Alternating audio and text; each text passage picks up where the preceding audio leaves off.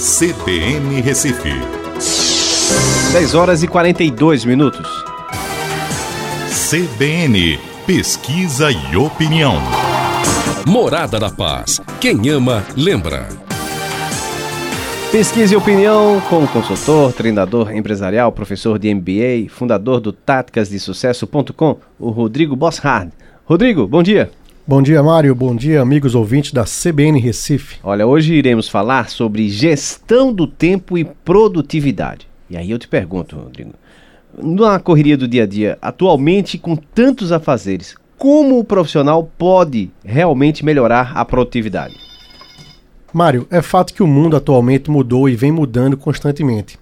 Cada vez mais as empresas necessitam de profissionais aptos às mudanças, que sejam criativos e que tenham a capacidade de otimizar sua produtividade. Para isso, é importante a conscientização de saber gerir melhor o tempo. O simples fato de elencar os afazeres do dia, identificando o que é importante e o que é prioritário, já ajuda a nortear o profissional. E outro ponto é a utilização da agenda, utilizar a agenda de forma inteligente. Ok, Bossardo, mas como o executivo ou empresário pode melhorar a produtividade e a produtividade da própria equipe? Bom, o empresário executivo, ou seja, o líder, é o exemplo a ser seguido.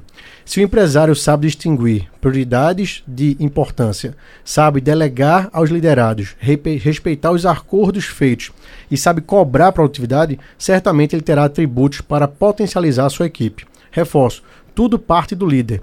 Nas simples atividades, por exemplo, uma simples reunião que tem uma pauta definida, hora para iniciar, hora para terminar, já é um grande passo assim como o compartilhamento das informações e a utilização de ferramentas digitais. Falando em ferramentas digitais, a utilização do WhatsApp, por exemplo, é benéfica ou é uma perda de tempo, na sua opinião? Boa, Mário.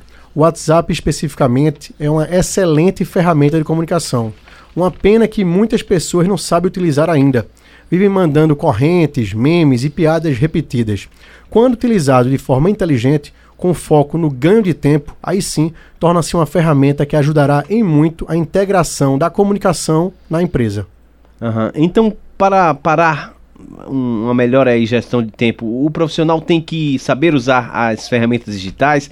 Ele precisa, por exemplo, elencar as atividades diárias, identificando o que é prioridade, o que é, que é importante, e tornar isso um hábito na empresa para que todos passem a produzir mais e com mais qualidade, é isso? Isso mesmo, Mário, perfeitamente. Nós gostamos de rotinas. Então é importante começar a fazer, tornar a rotina um hábito, quebrar a barreira de procrastinação, parar de apagar incêndio e ter foco no que deve ser feito. Assim, melhoramos a gestão do nosso tempo e aumentamos nossa produtividade. Mas, muito obrigado pelas suas informações. Mário, eu que mais uma vez agradeço a CBN Recife, lembrando que esta entrevista estará postada na fanpage do Pesquisa Opinião, no facebook.com barra Pesquisa Opinião.